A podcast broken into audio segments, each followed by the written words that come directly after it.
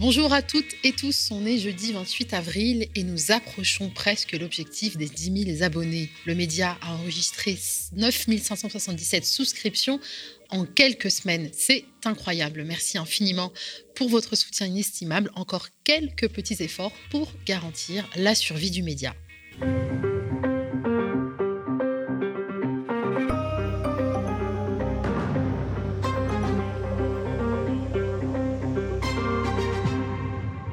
Quatre jours après les résultats du second tour et les 41,5% obtenus par la candidate du Rassemblement national, la crainte s'impose. À ce rythme-là, la prochaine élection pourrait lui être favorable. Des questions se posent aussi. Qui sont les 13 millions d'électeurs hein, qui ont voté pour Marine Le Pen et pourquoi? Nous en discuterons avec Vincent Jarousseau, photographe, documentariste et auteur de L'illusion nationale et les racines de la colère.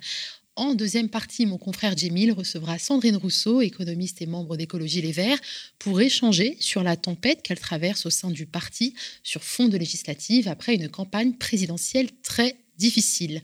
Il est 7h35, vous regardez ou écoutez l'épisode 132 de la contre-matinale du Média.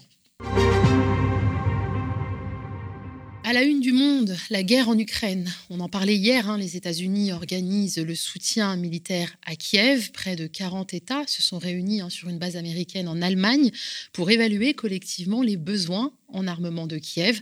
Un groupe de contact sur l'Ukraine se retrouvera désormais chaque mois afin de poursuivre la coordination de cet effort de soutien. Depuis le début du conflit, près de 5 milliards de dollars d'équipements militaires ont été fournis à l'Ukraine par les États-Unis et leurs alliés, dont 3,7 milliards par Washington.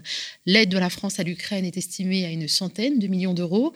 L'Élysée a aussi fait savoir ces derniers jours qu'une quarantaine de militaires ukrainiens allaient être formés dans l'Hexagone.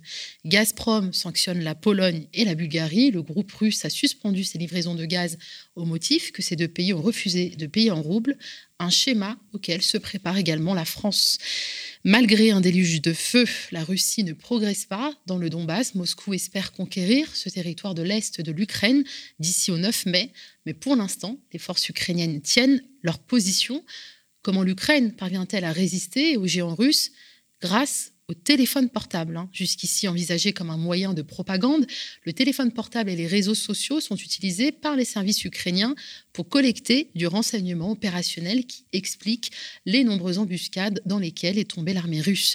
C'est ce que révèle Mediapart, hein, que les réseaux qui rapportent également que les réseaux de télécommunications ukrainiens n'ayant été que très partiellement endommagés par la guerre, les simples citoyens peuvent se servir de leur téléphone pour utiliser différentes applications, parmi lesquelles la messagerie d'origine russe Telegram.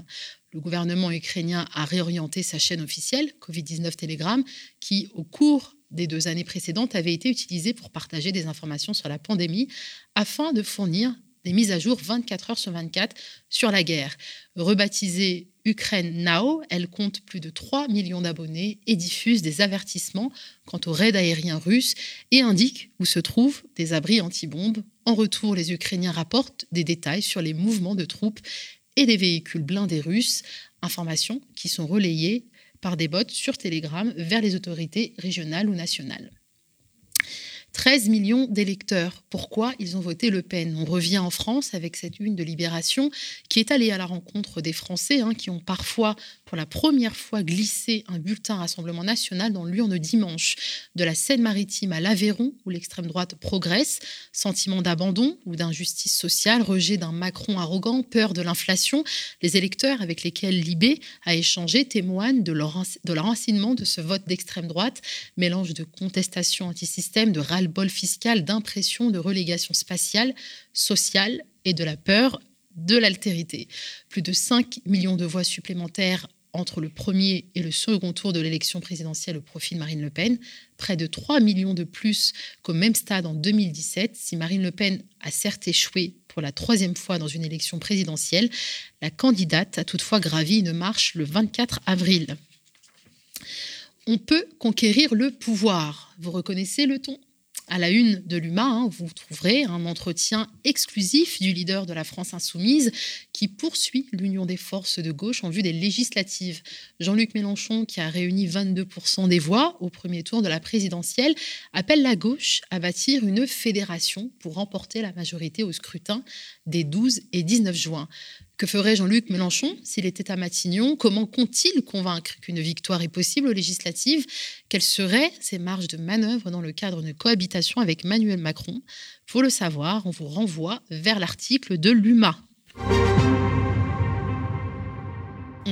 Continuer euh, donc justement de parler de ces élections présidentielles hein, et de ce record de Jean-Marie euh, Le Pen, de Jean-Marine Le Pen, lapsus hein, de Marine Le Pen avec notre invité. Nous avons le plaisir de recevoir Vincent Jarousseau, photographe, documentariste et auteur de l'illusion nationale et les racines de la colère, hein, quatre jours après les résultats du second tour et les 41,5% obtenus par la candidate du Rassemblement national, eh bien la crainte s'impose.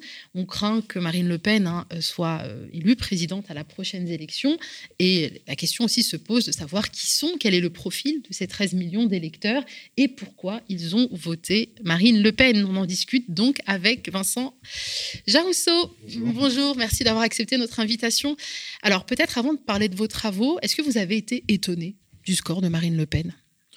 Écoutez, non, euh, j'ai pas vraiment été étonné dans la mesure où déjà c'est un, résultat qui était quand même annoncé de, de, longue, date, euh, mais je dirais qu'il y a eu euh, plutôt des incertitudes dans toute la période après-campagne, à, à, la fin de l'automne, notamment quand il y a eu la, la candidature d'Éric Zemmour. Moi, pour ma part, je n'ai jamais cru au fait que la candidature d'Éric Zemmour puisse mordre sur l'électorat traditionnel, on va dire, de Marine Le Pen.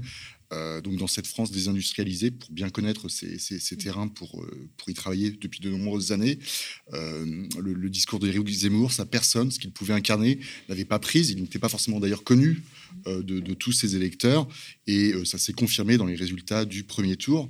et on a bien vu que, on a bien vu qu'il y a eu, je dirais au contraire, c'est une candidature qui a dégagé un terrain et qui a permis, d'une certaine manière, à, Marine Le Pen de, de franchir un pas supplémentaire dans, euh, dans cette campagne électorale. Oui, Vincent Jarousseau, vous connaissez bien l'électorat de, Marine Le Pen, hein, puisque vous avez coécrit hein, l'illusion nationale avec Valérie Gounet, hein, qui est historienne, spécialiste du négationnisme et de l'extrême droite en France, paru en 2017 sous forme d'un roman photo. Ensemble, vous avez mené une enquête dans trois villes dirigées par le Front National depuis 2014, hein, Hayange en Moselle, Beaucaire euh, dans le Gard et Hénin-Beaumont. Deux ans après, vous publiez un nouvel euh, ouvrage intitulé Les racines de la colère. Donc, pendant deux ans, vous avez suivi le quotidien de huit familles issues de milieux populaires de Denain, une petite ville hein, de 20 000 habitants dans le nord de la France, l'une des communes les plus pauvres de France, où Marine Le Pen réalise également un score impressionnant. Euh, Vincent, pourquoi vous avez choisi de donner la parole à ces populations? Bah, disons qu'en en 2014, quand j'engage ce projet autour euh, du vote Front National, euh, c'est d'abord le fruit d'une rencontre avec cette historienne Valérie Gounet, qui venait de sortir à l'époque un, essai euh, important sur, l'histoire de ce parti. et je trouvais à l'époque, on trouvait tous les deux qu'il y avait une sorte d'angle de, mort, de manque de travail, je dirais, qui donne un peu la parole à ses électeurs. Euh, sans porter le moindre jugement d'ailleurs. L'idée, ça a vraiment été d'aller à la rencontre et de leur, pas que de leur donner leur parole, mais aussi, euh, je dirais, de documenter leur quotidien, leur vie, euh, d'aller vraiment dans leur intimité. Et donc l'idée, ça n'a pas nécessairement été une enquête. On, a symboliquement été dans des villes gérées par le Front National, mais ce n'était pas forcément une enquête sur ces municipalités, même si évidemment on a fait le lien entre ce qui pouvait euh, séduire ses électeurs et euh, la stratégie de, ces maires ou de ces candidats à, l'époque. mais l'idée véritablement a été de vraiment de, travailler en fond en comble sur, sur cet électorat qui, j'irais, était évoqué de manière un peu abstraite jusqu'alors. Oui, alors j'ai lu effectivement dans, certaines de vos interventions, vous expliquez qu'il était question de donner aussi la parole à des populations qui sont invisibilisées mmh. dans les représentations euh, euh, médiatiques et tenter de montrer les fractures hein, qui, menacent notre société, euh, dépeindre la France qui n'est pas en marche, également changer l'image de ses électeurs. Est-ce qu'on ne vous a pas reproché quelque part de peut-être réhumaniser ou de dédiaboliser du coup un électorat qui vote pour, pour l'extrême droite? C'est possible, hein. c'est vrai que c'est des choses que j'ai pu entendre. Mm. Après, moi, on n'est pas dans une logique de dédiaboliser ou de. enfin, on humanise. Enfin, je veux dire, ce sont des êtres humains comme vous et moi. la, démarche à Denain a été un peu différente, hein, puisque ce n'était pas spécifiquement un travail sur le Front National, même si, effectivement, c'était un fonds qui était bien présent. D'ailleurs, si je me rends à Denain à l'automne 2016, donc dans la pré-campagne électorale, ce n'est pas pour rien, parce que je sais que c'est un territoire de conquête. C'est là que Sébastien Chenu s'implante. Mais là, ce qui m'intéressait, c'était autre chose. au fur et à mesure du développement de cette campagne, ça a été, pour le coup, et c'est un peu le titre, le sous-titre de ce livre, Les racines de la colère, de parler de cette France qui n'est pas en marche. Donc plutôt de suivre pendant le début du quinquennat d'Emmanuel Macron euh, en 2017 euh, le quotidien de plusieurs familles sous le prisme de l'injonction à la mobilité. Euh, et parler de la mobilité, aussi bien des mobilités quotidiennes que des mobilités résidentielles, c'est aussi une façon de parler des modes de vie, du travail et des imaginaires. Euh, donc, euh, euh, et je pense que cette question des, imaginaires, c'est quelque chose d'extrêmement important dans les années qui viennent. C'est un véritable chantier, je pense, pour l'ensemble de la gauche, de savoir, disons, contourner d'une certaine manière ces imaginaires du, ressentiment sur lesquels l'extrême droite a parfaitement compris et a, parfaitement compris comment, comment d'une certaine manière, parler à cette population pour être entendu. Euh, il y a eu une enfin, je pense, une, une, interview de François Ruffin il y a deux semaines, je crois, dans, Libération, extrêmement importante euh, sur cette question, que je vous encourage à, lire et à, relire. Euh, mais voilà, je pense que c'est extrêmement important déjà de commencer à comprendre, documenter. Moi, c'est mon rôle. et, et, mettre de côté un peu ces, cette crainte de la dédiabolisation qui, à mon sens, est complètement secondaire. Donc, vous avez enquêté dans un premier temps dans ces trois villes hein, où le Front National est bien installé. Denain également, Marine Le Pen a vraiment enregistré un score très important. Comment, euh, qu'est-ce qui explique l'ancrage vraiment du Front National dans ces villes? Alors il y a plusieurs euh, cas de figure parce que si on veut parler d'ancrage politique, c'est ça dépend. Hein. Effectivement, à, à, Hénin-Beaumont, on sait qu'il y a un ancrage extrêmement ancien avec un travail de, fond mené par euh, le, binôme Steve Briouat et, Bruno Bild. Euh, qui est un, ancrage politique ancien. si on va sur des territoires comme Denain, même si Sébastien Chenu, porte-parole de Marine Le Pen, est député sur ce territoire, il n'y a pas un ancrage politique fort. Les ancrages politiques forts euh, sont beaucoup plus anciens. Il y a des restes du Parti communiste, il y a des restes du Parti socialiste. Mais la politique, globalement, ne fait pas partie du quotidien des gens que je côtoie sur place. Hein, que ce soit le Front National, que ce soit les, partis de gauche, euh, le, quotidien des gens n'est pas euh, charpenté par la politique. Qu'est-ce qui fait que donc cette population est sensible euh, au discours. Si on veut parler des résultats de dimanche, hein, du, second tour, euh, je pense qu'il faut quand même panier le fait qu'il y a eu euh, un vote utile, entre guillemets, contre Emmanuel Macron. Hein, c'est vraiment la France qui n'est pas en marche qui, qui s'est déplacée et qui permet aussi quand même d'expliquer ce score extrêmement élevé pour Marine Le Pen. C'est pas nécessairement, il faut pas forcément le surinterpréter comme un vote d'adhésion. Il y a une part de vote d'adhésion réelle. Euh, mais il y a une, je pense, hein, d'ailleurs le, vote dans les Antilles françaises euh, ou dans les dom en général euh, en est aussi une des explications. on a certains territoires je dirais, voilà, Denain, par exemple, si on veut donner quelques chiffres, c'est quand même un taux de pauvreté de 45%. c'est un taux de chômage extrêmement élevé, évidemment, chez les jeunes. c'est une ville qui a été a connu une forme d'effondrement on parle beaucoup de ce terme euh, en matière écologique, mais il y a eu un effondrement industriel avec la, chute d'usine Nord euh, dans le courant des années 80.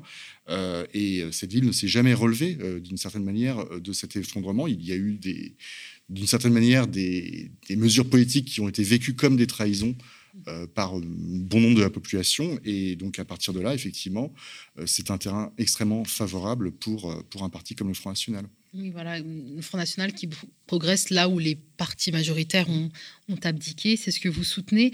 Euh, le, Front, le Front National voit un rêve teinté de nostalgie, c'est ce que vous dites euh, aussi. Et euh, le, Rassemblement national, Front National, se nourrit parfaitement de l'imaginaire, du ressentiment.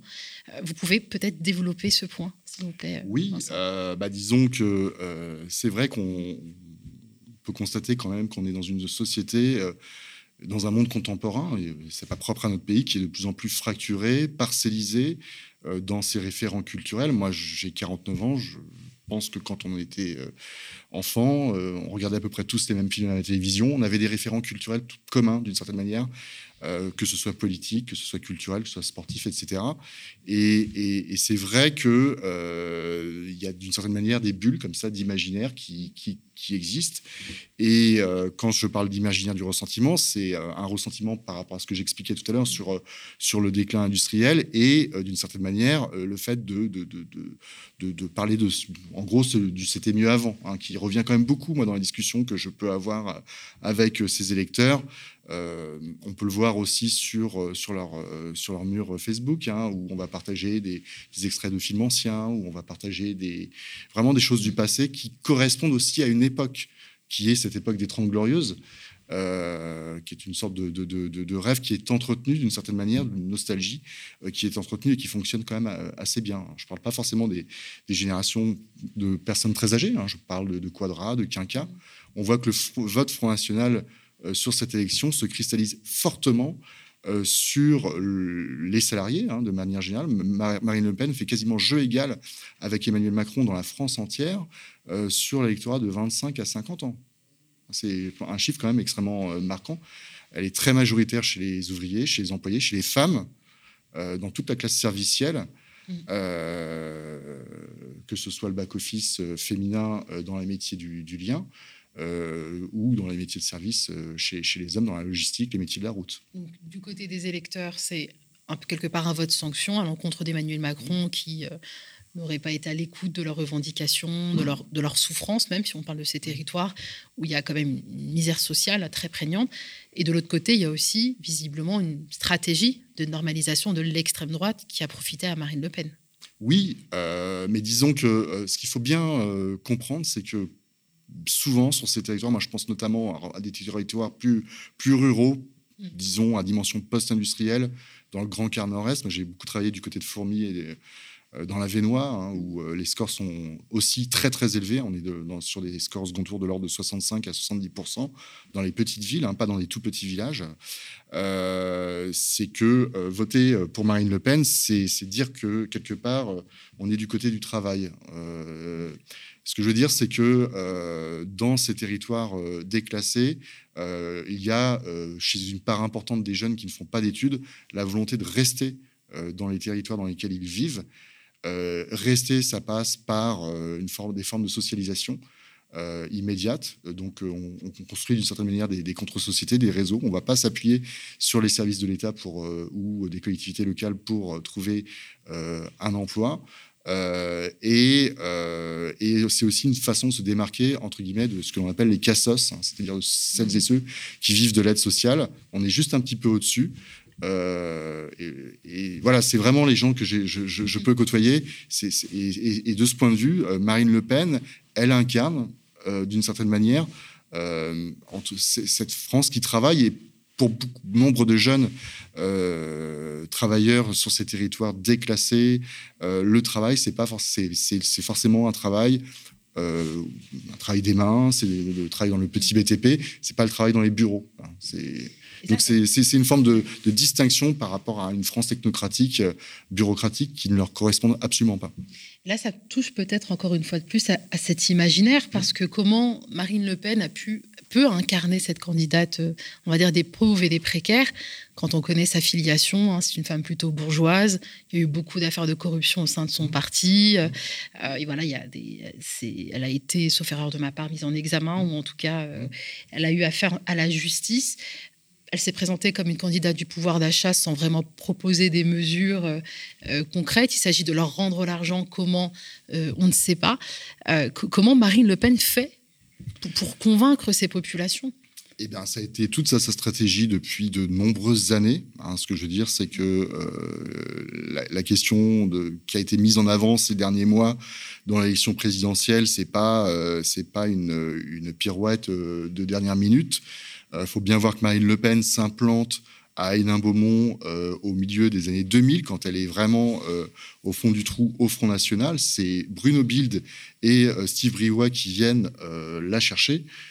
à l'époque, c'est d'une certaine manière, comme dit Bruno Bild, Hénin Beaumont qui l'a qui l'a sauvée. Donc, elle a réussi progressivement à incarner à partir du bassin minier, qui a quand même une identité extrêmement forte dans notre pays, cette France, entre guillemets, du, travail. Et, donc, c'est un travail de longue haleine pour revenir à, la dimension raciste de, ce parti, moi je suis quand même assez marqué par les, différences territoriales euh, et sociologique entre le vote pour Éric Zemmour euh, et euh, le vote pour Marine Le Pen. Et, pour le coup, là où c'est quand même extrêmement fort, c'est pour ça que je pense qu'il faut vraiment faire le distinguo entre les électeurs, une grande partie de ces électeurs, et le fond de son discours.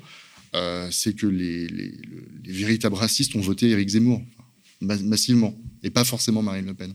Oui, enfin surtout plus d'ailleurs en Ile-de-France et dans les villes, enfin dans les arrondissements plutôt. Oui, euh, dans, les villes côtières, euh, dans un électorat aussi beaucoup plus âgé. Euh, et puis voilà, il a fait une campagne avec des thématiques à mon avis qui étaient extrêmement, enfin qui étaient mises en avant, qui ont été clairement mises en avant. Et justement, pour reparler encore de l'électorat de Marine Le Pen, qui se peut-être distingue là de celui de d'Éric Zemmour, elle est souvent présentée euh, comme la candidate des oubliés, des invisibles. Euh, mais il y, a de nouveaux, visages justement qui émergent. Quel est aujourd'hui le profil des électeurs de, Marine Le Pen, surtout quand on sait que quand on connaît les résultats dans les territoires ultramarins? Oui, bien sûr. Alors, il y a un élargissement de toute façon de son électorat. On, on l'a dit. Euh, moi, je, je, voudrais quand même insister sur le fait. Alors, que 51% euh, de son électorat est un électorat féminin, qui a un peu plus de femmes que, d'hommes.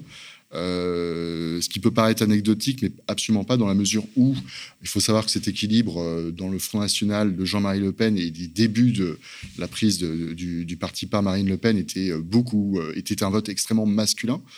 Euh, un vote extrêmement viriliste hein, d'une certaine manière et que euh, elle, a, considérablement féminisé son électorat. Moi, il se trouve que j'ai travaillé depuis 2019, euh, comme je vous le disais, du côté de Fourmi, où j'ai suivi alors à la fois dans la Vénois, en Thiérache et en Seine-Saint-Denis, où j'ai suivi huit femmes travaillant dans les métiers du lien.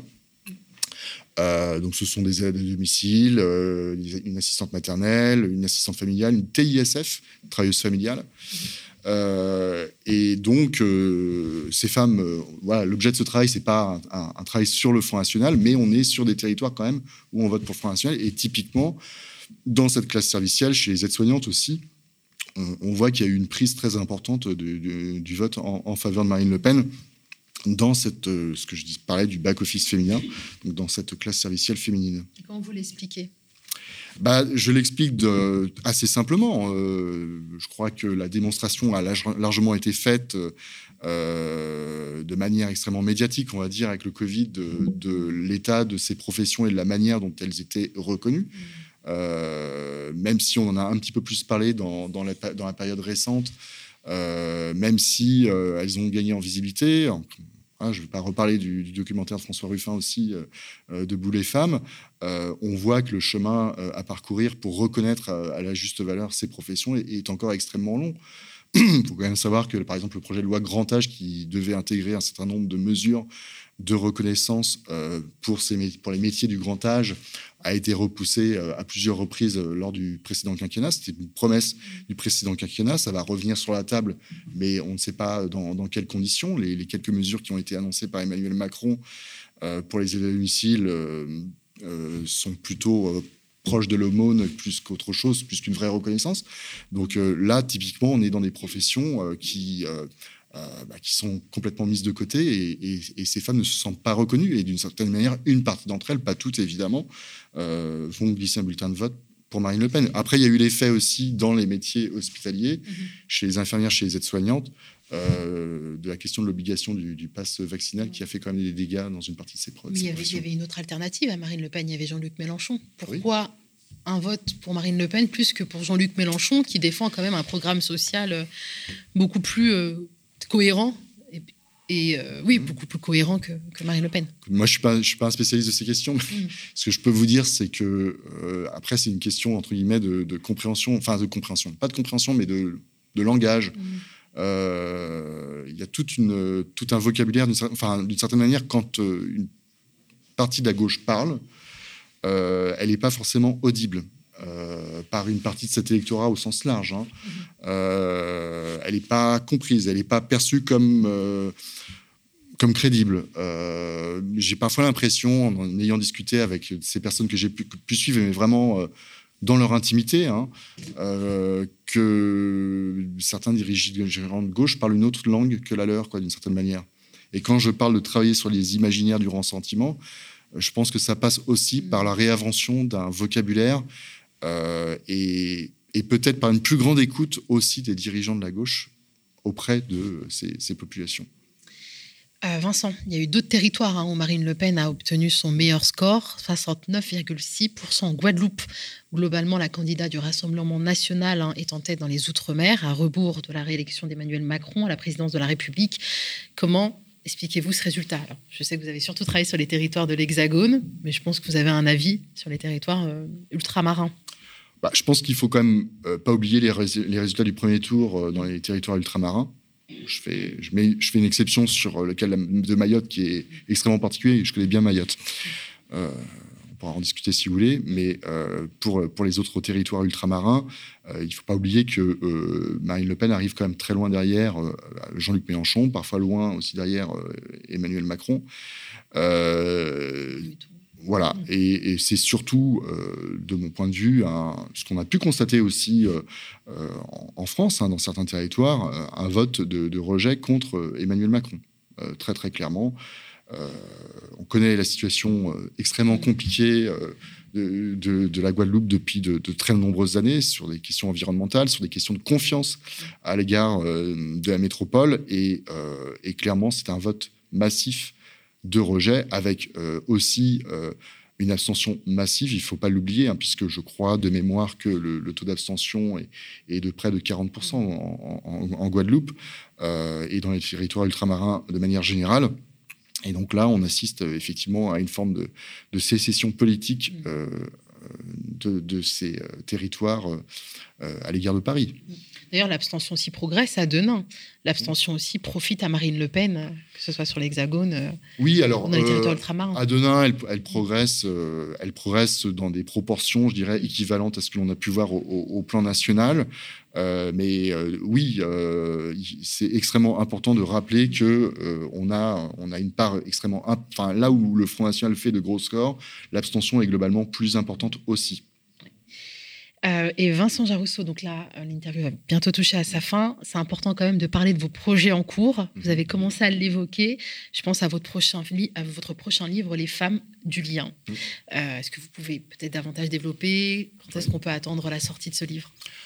C'est un livre qui va sortir le 22 septembre aux éditions Les Arènes, qui, comme les deux précédents, prend cette forme un peu original à la fois du roman photo documentaire, c'est-à-dire que euh, c'est vraiment un travail euh, de reportage où je passe énormément de temps euh, avec ces femmes, à la fois dans leur travail et dans leur intimité. Hein, c'est vraiment, on partage des choses ensemble. c'est à la fois un travail qui allie un, un travail sur les représentations par l'image euh, et euh, où je recueille donc la, parole que je restitue dans les bulles, hein, donc avec une validation des, des, protagonistes. Donc, comme je l'expliquais, j'ai voulu suivre à la fois des travailleuses du lien en Seine-Saint-Denis, donc plutôt d'origine euh, africaine, et dans la Vénois et en tirage. Donc, à la fois des aides à domicile, des aides-soignantes, une assistante maternelle, une TISF, comme je disais tout à l'heure, une travailleuse familiale, métier, profession pas, assez connue, hein, extrêmement importante, je pense. Euh, euh, et, l'idée, euh, c'est vraiment à la fois de montrer concrètement par les gestes, par, l'importance qu'elles peuvent jouer voilà, pour maintenir un, semblant de cohésion déjà dans, notre pays. on travaille sur les, extrêmes des âges de la vie, sur les fragilités. C'est une sorte, je dirais, d'appel à ce que dans notre pays, on reconnaisse enfin à leur juste valeur, ces professions, non pas uniquement par euh, le, salaire, mais aussi par la reconnaissance sociale. Il y a, ce sont des femmes qui euh, vraiment sont, adorent ce qu'elles font, euh, retirent énormément de fierté. mais voilà, concrètement, une aide à domicile doit passer enfin, 13 ans pour atteindre le SMIC, pour accéder au SMIC. Les aides à domicile, c'est un taux d'accident du travail qui est deux fois supérieur à celui des ouvriers du BTP. Ce sont des choses qui sont peu connues. Euh, et voilà, elle continue, souvent avec beaucoup de dignité. Enfin, c'est extrêmement euh, intéressant. Il y a un peu de BD aussi dans, ce livre, puisque chaque récit de femme est, ouvert sous forme de BD dessinée avec les, dessins de Thierry Chavant, qui avait réalisé l'enquête sur Sarkozy-Kadhafi euh, avec Mediapart. Euh, et donc, dans ces récits en, BD, on parle du passé de ces femmes, elles parlent de leur passé euh, et de ce qui les a amenées à exercer ces, professions. Donc, on voit d'où elles viennent aussi. Hein, donc, ce sont vraiment des enquêtes sociales. Et voilà. Et dans, mes projets en cours, au-delà de ce livre, j'ai co-réalisé un documentaire avec Laurence Deleur à Denain, justement, qui est une, suite adaptation, on va dire, des Racines de la colère, euh, qui s'intitule Nous, les enfants de Denain, où pendant un an, nous avons suivi un, jeune couple et leurs parents euh, sur la question, pour eux, de savoir s'ils restent ou s'ils partent de cette ville.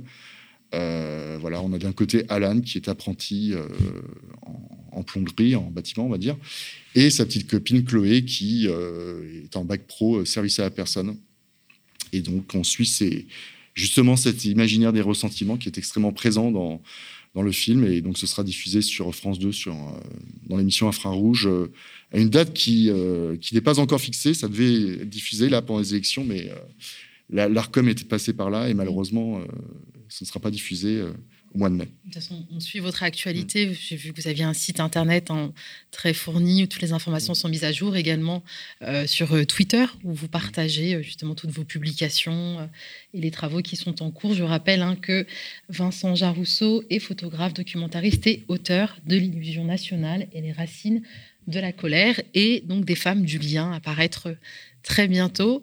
Et donc, on vous invite à soutenir le travail de Vincent Jarousseau, qui vraiment donne la parole à ces personnes qui sont invisibilisées et que cette France ne veut pas voir. C'est laissé pour compte de la République. Merci beaucoup, Vincent Jarousseau. Alors, avant d'accueillir mon confrère, euh, euh dire Vincent Djemil, décidément, je, rebaptise tout le monde sur ce plateau, euh, Djemil, qui va donc s'entretenir avec euh, Sandrine Rousseau.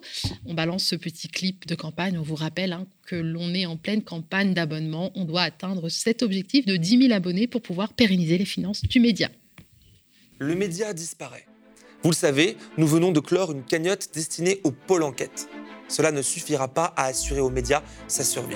Aux médias, depuis sa naissance, nous avons fait le choix de vous proposer une chaîne d'information, une web télé indépendante, libre et surtout en libre accès. Les médias ont déjà réélu Macron. Ils ont inventé le mandat de 10 ans. Philippe David, elle est, elle est finie cette campagne? Gratuitement, nous vous avons proposé des talk shows politiques des interviews long format où on peut s'exprimer militants associatifs, syndicalistes et intellectuels dans des conditions que l'on ne retrouve nulle part ailleurs. On a le droit de dire stop, de dire non dans la rue. C'est un droit, c'est légal, et voici la réponse. On est dans une situation assez dingue où un gouvernement, du coup, vote une loi sur le secret des affaires pour arranger ses potes, et après se cache derrière cette loi au moment où ça peut être déterminant. Quand on contacte l'Élysée euh, en disant il y a quelque chose de grave, là, de l'argent versé dans un trust, on n'a pas le début d'une réponse. Et puis quand on réinsiste sur mais il a touché combien Macron, il n'y a plus aucune réponse. Donc s'ils sont de bonne foi, pourquoi ils ne parlent pas ces gens-là? Nous vous avons proposé des reportages, des enquêtes, des chroniques. Nous avons couvert les luttes comme aucun média mainstream ne le fait. Thomas, selon toi, Emmanuel Macron est-il un rempart, comme il l'affirme, contre l'extrême droite? Pas du tout. Cette politique qu'il a menée a favorisé l'extrême droite. On a des gens qui sont... Euh, des copains de longue date qui sont passés par les mêmes écoles et qui se retrouvent euh, dans un conseil d'administration, parce que ce gouvernement, c'est pas autre chose, euh, à être responsable de rien devant personne. les citoyens n'ont jamais leur mot à dire. Cette gratuité, c'est un choix politique et idéologique assumé depuis toujours. Mais c'est aussi un pari risqué. Risqué parce que c'est vrai, payer pour un média dans le contenu est gratuit, ça ne va pas de soi. Mais c'est un pari que nous avons jugé nécessaire, indispensable même. D'ailleurs, la preuve, nos vidéos cumulent 8 millions de vues par mois. Preuve que vous souhaitez une autre information. Vous avez échoué finalement à mettre à l'ordre du jour euh, cette question. Bah, je pense qu'il y a une responsabilité qui est euh, quand même, et avant tout celle des gens qui nous dirigent, et notamment depuis 5 ans celle de Macron. Loin des médias surconcentrés où seuls les libéraux et les fascistes ont le droit de s'exprimer dans de bonnes conditions. Malgré ça, vous n'êtes que 6400 à nous soutenir par un abonnement. Et ce chiffre continue de baisser. La conséquence, c'est que nos finances vont mal. Très mal. Les abonnements rapportent à peu près 60 000 euros et on en dépense 100 000 tous les mois. Ce qui nous fait un déficit de 40 000 euros chaque mois. Le média, c'est 30 travailleuses et travailleurs qui se dévouent pour vous offrir une autre hiérarchie de l'information et des contenus de la meilleure qualité possible. Ces sommes dont on parle, elles servent à rémunérer ces travailleurs et à produire les émissions que vous aimez. Aujourd'hui, l'enjeu, plus que jamais, faire vivre le média et lui assurer sa pérennité. Nous avons besoin d'atteindre 10 000 abonnés pour que le média continue d'exister, continue de vous proposer ses formats et ses émissions gratuitement. Abonnez-vous, devenez sociaux de la coopérative Le Média. Plus que jamais, le média a besoin de vous. Ce média, il est à vous, vous qui le financez. L'indépendance éditoriale et l'information libre ont un prix. Comme nous avons fait le choix de la gratuité pour tous, sans milliardaires, sans richissimes mécènes. Cette gratuité et cette liberté, vous seuls en êtes les garants.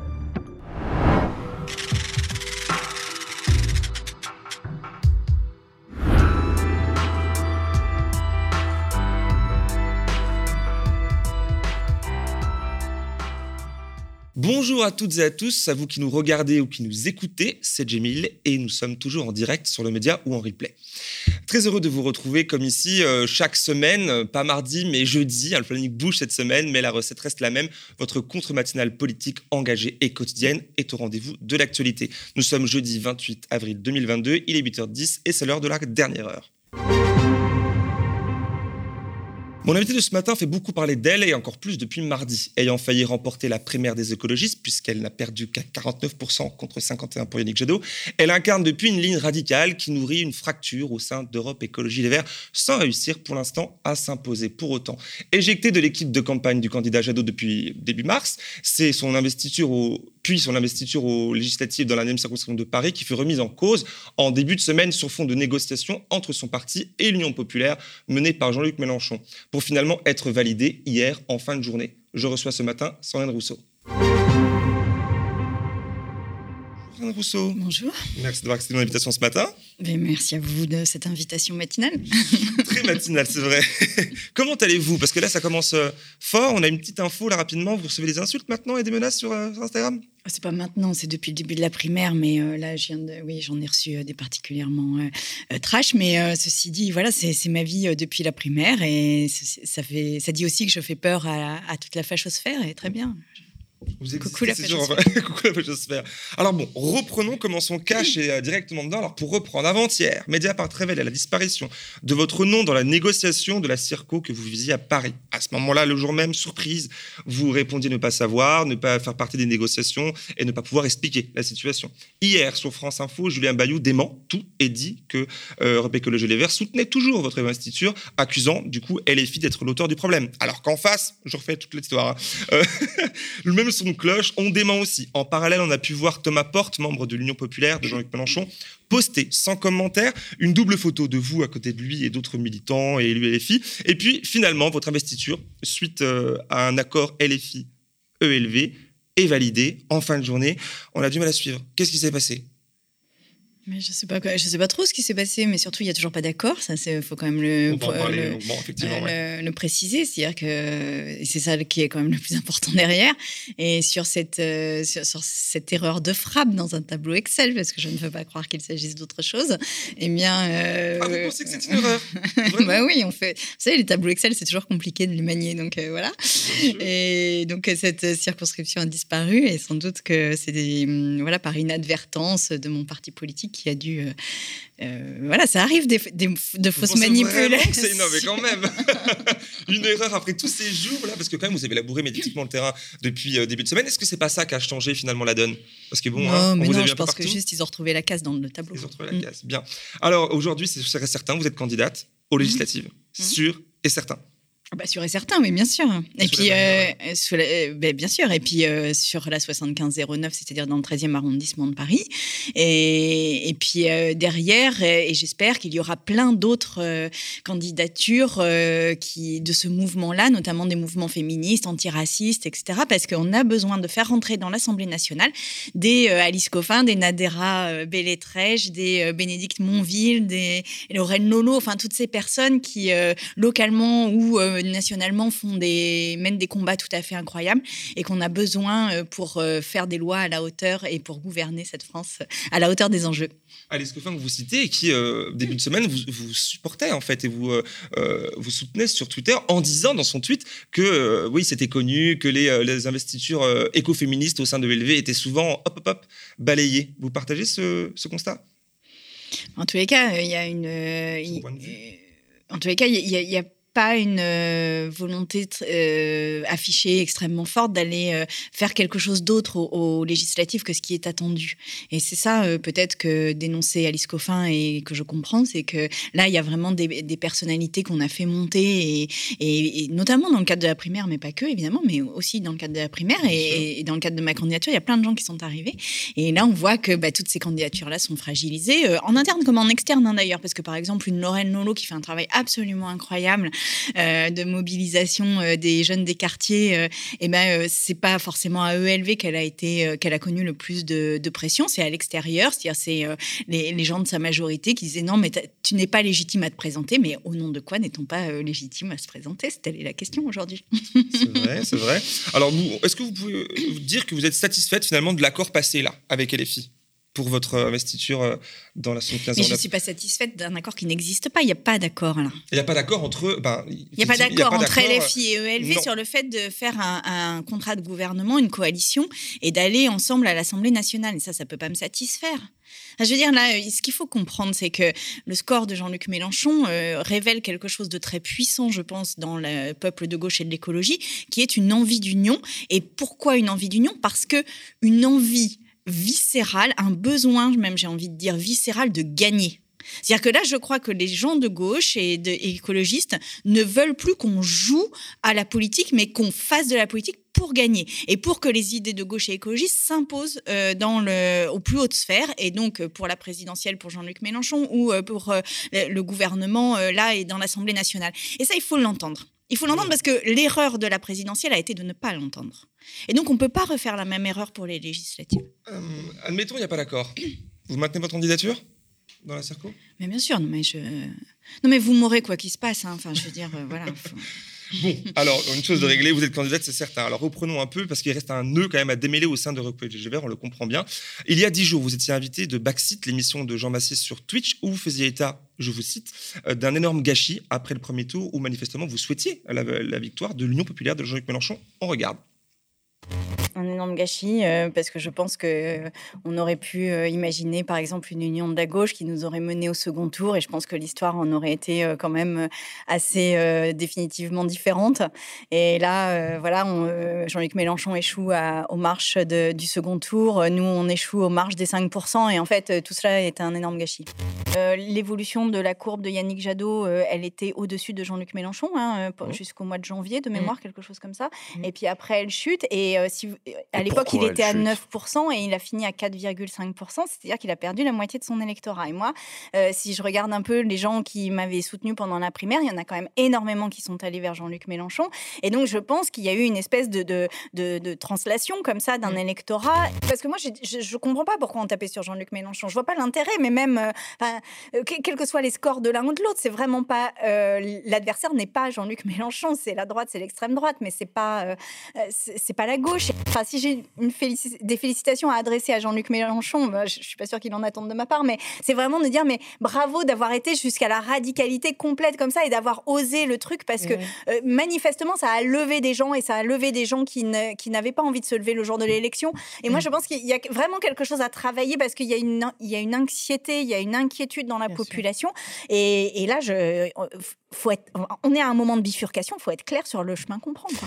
Mais non, mais que vous voulez me faire dire là bah, Vous avez voté pour qui en fait? Non, mais Parce que je voterai pour l'écologie. Bon. Bah oui, j'ai voté pour l'écologie. Macron, de toute évidence, c'est quoi cette question? J'ai voté pour, euh, j'ai voté pour l'écologie. J'ai voté pour l'écologie politique. Pardon Plutôt piste cyclable ou hydrolienne? Jamais su la nature de votre vote. Bon, alors, ce n'est pas la question. voilà, vous avez voté pour l'écologie. Bon, alors, euh, je vais me faire l'avocat du diable. Peut-on être membre d'un parti et paraître à ce point en draguer un autre? Je vais plus loin. Pensez pas, vous ne pensez pas que l'ambiguïté que vous semblez un peu entretenir euh, doit fortement déplaire finalement chez vous, chez Europe Écologie Les Verts, et que ça pourrait être expliqué quelque part la situation que vous avez traversée début de semaine, et puis un peu, un peu ce, ce, ce, bisbis là, au fond? Je drague personne, moi. Enfin. Je suis à Europe Écologie Les Verts. Euh, je participe à, ce parti. J'en suis euh, euh, une des membres d'ailleurs quand même historique hein, finalement. Et après, je dis juste que nos adversaires ne sont pas à gauche. Hein. On entend, on entend très bien votre, Bah voilà, votre bah discours, donc, mais il n'est euh, pas pris comme ça partout. Et que euh, ça oui, peut mais être à un moment donné, on entend ce qu'on veut aussi. C'est-à-dire Ah, que moi, oui. je vous dis juste, parce que tout le monde, euh, par exemple, la question que j'ai le plus souvent depuis euh, la primaire, c'est pourquoi vous rejoignez pas Jean-Luc Mélenchon, mais précisément parce que je suis écologiste de- d'Europe Écologie Les Verts. Enfin voilà, il n'y a pas de doute là-dessus. Après, juste, je dis, nos, ad- nos adversaires ne sont pas à gauche. Et ça, je le tiendrai quoi qu'il se passe, mais je l'ai tenu. Vous auriez pu faire exactement la même capture vidéo avec Christiane Taubira, qui est, dont on peut considérer que euh, elle n'est pas sur le même angle politique à gauche. Et pourtant, il y avait les mêmes captures d'écran. Parce que je disais, Christiane Taubira, je respecte ses combats. Je la respecte. Vous êtes Évidemment, vous, tout vous le temps. tout le temps, dans votre propre camp, on- qu'on vous taxe parfois de manque de loyauté ou peut-être de tact? Comment, comment vous voyez ça? Bah, je, euh, qu'on me prouve la, euh, le- sur la loyauté, euh, je, qu'on me prouve en quoi j'ai pas été loyale, quoi. Parce que je, en fait, j'en ai marre de ces procès-là. C'est-à-dire que c'est comme si euh, on était dans, un, dans, dans, une situation où on ne pouvait pas dire euh, que euh, oui, à gauche, on veut une union, que oui, il y a quand même des liens avec les autres candidats et candidates ou les autres partis à gauche, que oui, c'est pas une honte que de le dire, ça n'est pas disparaître ou perdre en identité que de dire qu'il y a des liens avec d'autres formations politiques à gauche, et que moi, mon adversaire principal, tout le temps, constant, c'est l'extrême droite, c'est la montée de l'extrême droite, et que c'est d'ailleurs pas pour rien que je reçois euh, des menaces euh, quasi non-stop. Et, ça, euh, je ne dérogerai jamais de cette ligne, jamais. Voilà, c'est-à-dire que ça peut plaire ou ne pas plaire. Après, vous avez le droit de voter pour moi ou de ne pas voter pour moi. C'est votre choix le plus strict et, et ça se respecte absolument. Mais par contre, je- moi, je ne dérogerai pas de cette ligne. C'est-à-dire, mes adversaires ne sont pas à gauche, mes adversaires sont l'extrême droite. Bien, on a- au moins c'est clair. On espère que ce sera cette fois vraiment clair. Que pensez-vous de l'affiche euh, Jean-Luc Mélenchon, Premier ministre, qui fait beaucoup parler Et puis, quelque part aussi, de sa troisième, euh, troisième tour, la stratégie du troisième tour. Vous pensez quoi de ça? Cette affiche, elle, elle a le mérite de dire les choses euh, et de mobiliser un électorat en disant mais attendez, c'est pas c'est pas terminé, c'est-à-dire que quelque chose peut se jouer là euh, sur les sur l'Assemblée nationale. Après, euh, je sais que mon parti a mal pris cette cette affiche parce qu'il n'y avait pas le mot écologiste. Je voudrais juste dire quand même pour qu'on comprenne un peu la situation que l'écologie politique et l'écologie qui est portée par Europe Écologie Les Verts et qui est portée par tous les militants et militantes d'Europe Écologie Les Verts, c'est une écologie qui parfois a été très difficile à porter. Enfin, je veux dire, on le porte depuis les années 70. Il y a quand même des gens qui ont fait des grèves de la faim devant des projets d'incinérateurs. Tout le monde se moquait d'eux, qui ont occupé des zones euh, et des zones où- qui devaient devenir des zones industrielles. Tout le monde s'est moqué d'eux.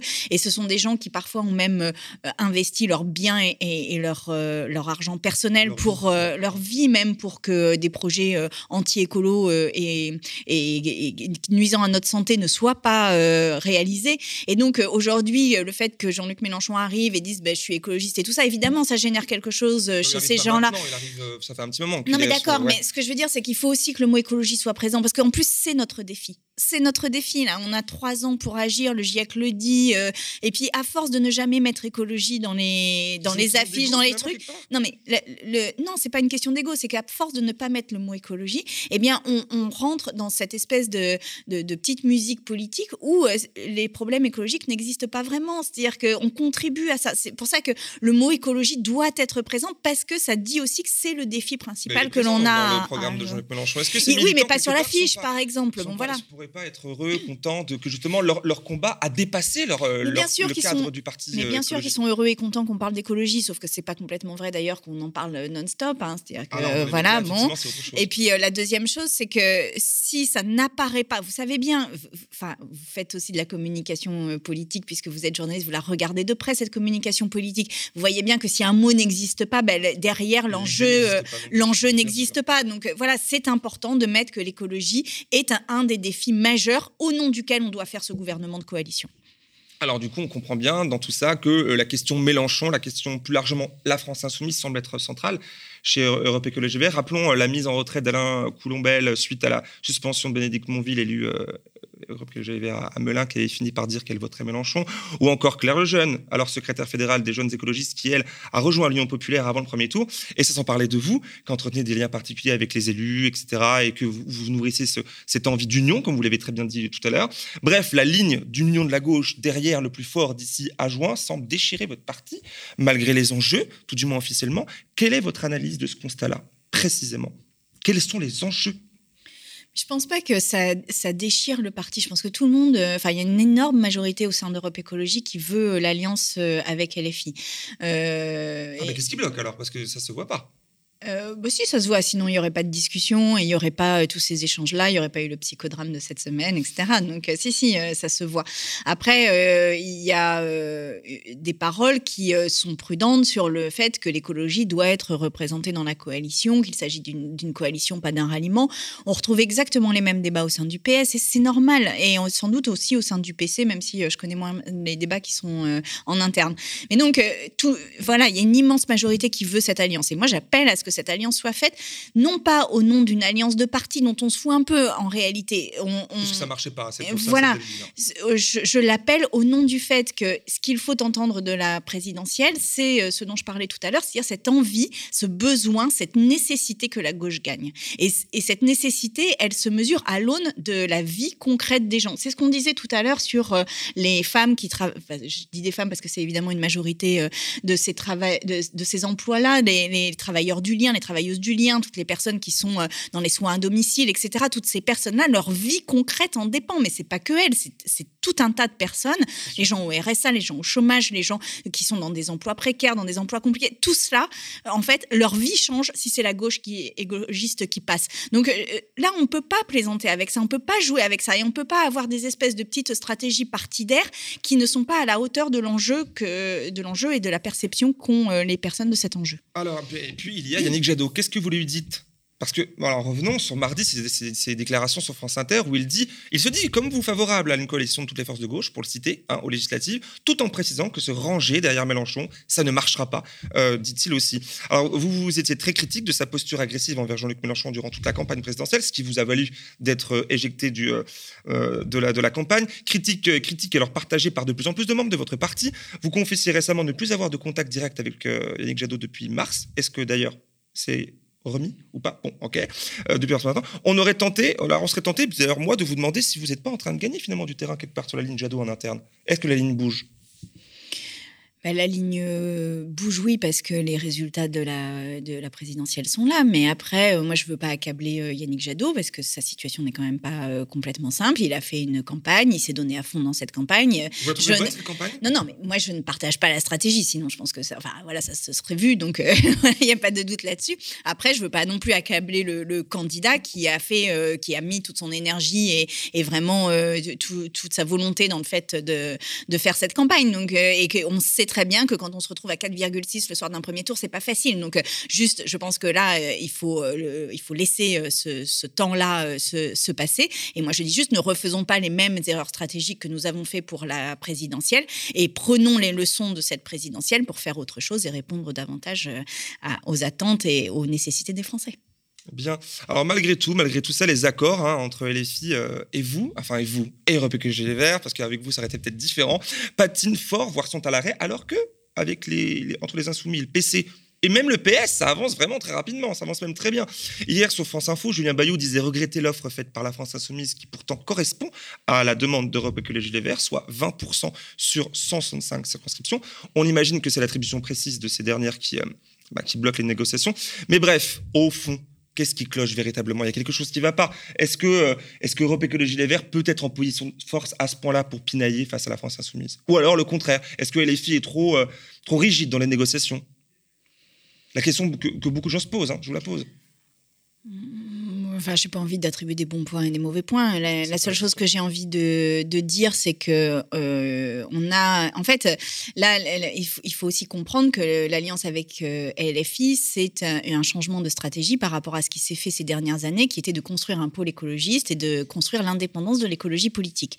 Bon, évidemment, là, compte tenu des résultats, il faut une réorientation de, de la stratégie. Et, et, par ailleurs, moi, je conteste la stratégie depuis le début parce que je pense que l'écologie n'est pas indépendante des rapports sociaux, n'est pas indépendante des rapports de domination et n'est pas indépendante des questions de capital et euh, d'accumulation de richesse. Bon, mais ça s'est dit, ça c'est ma ligne. Voilà. Euh, et, donc là, en fait, il y a tout, il y a, tout un ensemble à, bouger. C'est pour ça que je pense c'est compliqué au sein de l'écologie, c'est qu'il faut tenir cet ensemble pour aller euh, vers cette alliance.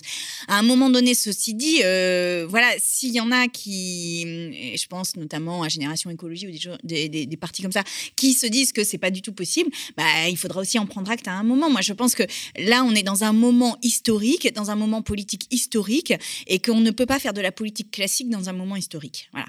Et, j'insiste vraiment sur le caractère historique de la situation.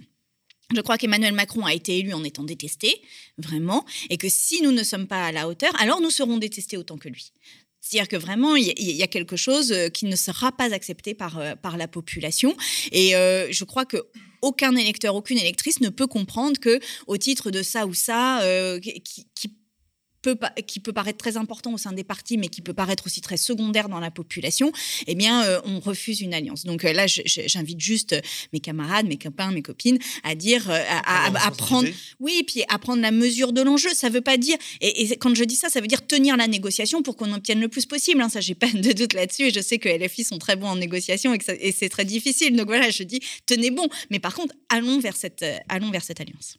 Alors pour finir, revenons à vous, vous qui enchaînez les tempêtes depuis un moment, depuis pratiquement toujours, hein, notamment venant de votre propre camp, encore une fois, et malgré les gros appels de phare des insoumis, hein, les pressions, vous tenez position, votre position, coûte que coûte, chez Europe Écologie Les Verts. Alors j'aimerais savoir, et j'imagine que ceux qui nous regardent aussi, euh, quel est votre objectif et votre stratégie? Qui explique tout ça? Ben, mon objectif, c'est de peser au sein de l'écologie politique et de peser durablement et de faire en sorte que ce, dépassement des partis, euh, cette reconstruction à gauche, euh, cet espoir que l'on suscite puisse s'inscrire dans le moyen et long terme. Et, euh, en fait, à, gauche, on a tendance à régler les conflits par le départ. C'est-à-dire que si vous n'êtes pas d'accord, bah, vous partez chez Macron, vous partez chez Mélenchon de l'autre côté. moi, je, pense que jamais partir chez Mélenchon? Euh, j'ai une chanson populaire qui me vient en tête, mais euh, non, je vais pas, euh, je vais pas vous la chanter parce que je vais pas vous, vous heurter les oreilles dès ce matin. Mais en l'occurrence, non, je, enfin voilà, c'est l'écologie politique. Il faut construire aussi une, une, autre manière, sans doute, de faire cette écologie politique. Une, il faut renforcer la ligne sociale et populaire, non discriminante, antiraciste, de tous les, vraiment de tous ces mouvements sociaux au sein de l'écologie politique. Je suis là pour le faire et, et c'est aussi très important que je sois là pour euh, justement faire ces liens dont, on parlait tout à l'heure avec les différents euh, euh, partis de gauche. Et j'ai pas envie. de l'intérieur, ça a rarement marché. Vous y croyez vraiment? Bah, Qu'est-ce qui vous dit que ça a rarement marché Il y, a très peu d'exemples. Changer les choses à l'intérieur. Vous y croyez vraiment à ces stratégies-là? Bah, je sais pas, tous les. Enfin, je suis pas d'accord avec vous sur le fait que. Vous pouvez, vous avez le droit de l'intérieur, on ne change pas les choses. Il y a plein d'exemples. Mitterrand, il l'a fait, euh, Sarkozy, euh, enfin tous ceux qui ont gagné. Là, c'est en fait ces derniers temps, on a des mouvements qui sont en dehors des partis. Et moi, je pense qu'il faut interroger la forme partidaire. Ça, je crois que vraiment, on mmh. arrive au bout de, quelque chose. Mais, euh, mais ceci dit, c'est pas vrai qu'à l'intérieur, on change pas. Et, et, puis voilà, moi, je veux peser sur cette écologie politique. Je veux que notre ligne soit présente. Je veux qu'il y ait plein de gens aussi qui, qui porte ça. C'est-à-dire, c'est pas que moi, parce que ça aussi, on, le dit peu, mais quand on dit bah, pourquoi vous bougez pas, mais c'est pas moi. Hein. Euh, je veux dire, euh, c'est plein de gens qui sont dans le. de votre parti. Euh, oui, et puis c'est plein de gens qui sont dans le parti politique, qui comprendraient pas, qui. Enfin voilà, c'est tout. si vous partez. Mais exactement. Et puis ces personnes-là, mais c'est aussi grâce à elles que j'ai gagné. Donc je veux dire, je suis aussi. Enfin, je leur dois quelque chose à ces personnes, et c'est pas vrai qu'on peut trahir les gens comme ça. Et enfin, c'est trop facile de faire de la politique comme ça. Donc non, je tiendrai, je tiendrai envers et contre tout, et je tiendrai pour mener cette bataille politique, pour faire en sorte que ça s'impose, et qu'après, on puisse justement dépasser les clivages qui nous ont perdus en 2017, qui nous, qui nous ont perdus à la présidentielle 2022, mais qui nous vont nous faire gagner à la aux législatives, et qui nous permettront de voir 2027 euh, d'un œil euh, très différent. On peut s'imaginer quand même que les choses auraient été différentes, bien différentes, si vous aviez gagné la primaire face à Yannick Jadot. Mais bien sûr, euh, bien sûr. Mais avec des si, on met Paris en bouteille. Et... mais bon, quand même, euh, on n'en serait peut-être pas là dans les négociations. évidemment que ça aurait été très différent, ça aurait été une histoire très différente. Après, peut-être qu'elle aurait été pire, on n'en sait rien non plus. C'est la voilà. fiction quelque part, mais bon, bah. Et puis... Permettez que je crois qu'elle était meilleure, mais bon, voilà. on imagine. Euh, et dernière, dernière euh, petite question. je rappelle que le prochain congrès d'Europe Écologie Les Verts tiendra en, à l'automne. Avez-vous des projets dans ce cadre-là?